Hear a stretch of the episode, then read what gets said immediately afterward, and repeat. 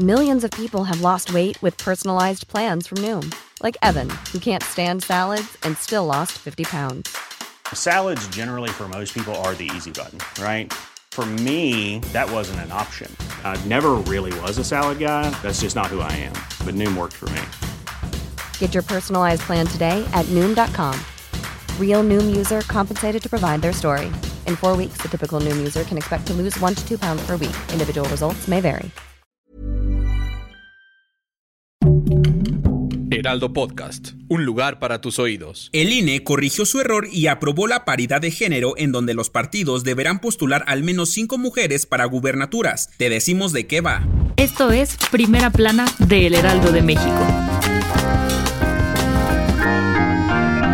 Aprendieron de sus errores. El Consejo General del Instituto Nacional Electoral enmendó el error que cometió la semana pasada y ahora sí aprobaron un acuerdo para garantizar la paridad de género en las nueve candidaturas a gubernaturas y jefatura del gobierno de la Ciudad de México. Este acuerdo dice que los partidos políticos deberán postular al menos a cinco mujeres y cuatro hombres. Y como era de esperarse, se aprobó el acuerdo por mayoría de votos. Asimismo, un día antes del inicio de las precampañas en cada entidad federativa, los partidos políticos deberán informar sobre las candidaturas que postularán. Todo este acuerdo y votación se dio porque de acuerdo con la exposición de motivos, en el país aún existen 18 entidades donde solamente los hombres han gobernado. ¡Qué bárbaros! Por su parte, el representante de Morena en el INE, Mario Rafael Yergo, recalcó la preocupación de todos los partidos políticos para que las mujeres ocupen cada vez más y con mayor frecuencia los espacios de representación popular.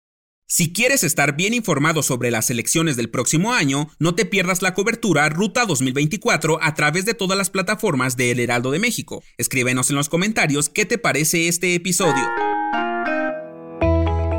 Lo que empezó como una pequeña tormenta se convirtió en huracán, y es que la Comisión Nacional del Agua informó la tarde del martes que Otis se intensificó a huracán categoría 4. Además, Protección Civil detalló que hay 700 refugios temporales y las autoridades se encuentran listas para afrontar con maquinaria el fuerte impacto, pues se prevé que tendrá efectos catastróficos por oleaje elevado, ráfagas de viento severas y lluvias torrenciales. Así que si estabas contemplando por fin guardar tu paraguas, te recomendamos tenerlo a la mano por un par de días más. En otras noticias, este martes se reportaron dos graves accidentes en la Ciudad de México. Uno tuvo lugar en la alcaldía Gustavo Amadero, donde una casa explotó debido a una acumulación de gas. Esto fue alrededor de las 6.30 de la mañana. Y tan solo dos horas más tarde se reportaría un accidente que dejó a siete personas lesionadas luego de que las escaleras de la estación Polanco del metro fallaran y comenzaran a ir en sentido opuesto. No cabe duda de que hay días malos, los hay. En noticias internacionales, ya se nos andaba petateando el presidente de Rusia, Vladimir Putin, y es que el pasado domingo salieron a decir en Telegram que le dio un paro cardíaco y que tuvieron que resucitarlo en el hotel donde se encontraba. Pero ahí no para la cosa, pues también dicen que el estado de salud del presidente es tan grave que hasta utiliza dobles cuando tiene que dar conferencias. Y como estos chismes escalaron a niveles que Putin ya no pudo ignorar, salió a dar un comunicado para desmentir toda esa información diciendo que era completamente falsa. Déjanos en los comentarios qué opinas sobre estos rumores. Y en los espectáculos, el mundo de las caricaturas se encuentra de luto, pues Luis Pérez Pons, actor de doblaje y locutor, falleció a los 72 años de edad. Seguro lo recuerdas ya que fue quien dio vida a la voz de Don Cangrejo en la versión en español de Bob Esponja. Días antes habría compartido mediante redes sociales que se encontraba delicado de salud. Lamentablemente se complicó y partió de este mundo. Descanse en paz. El dato que cambiará tu día.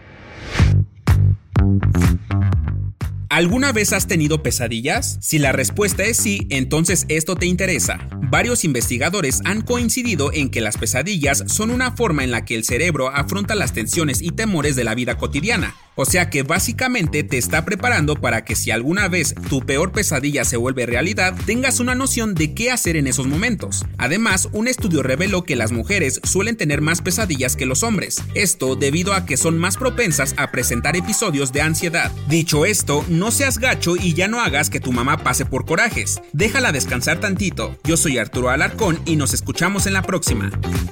Esto fue Primera Plana, un podcast de El Heraldo de México. Encuentra nuestra Primera Plana en el periódico impreso, página web y ahora en podcast. Síguenos en Instagram y TikTok como El Heraldo Podcast y en Facebook, Twitter y YouTube como El Heraldo de México. Hasta mañana.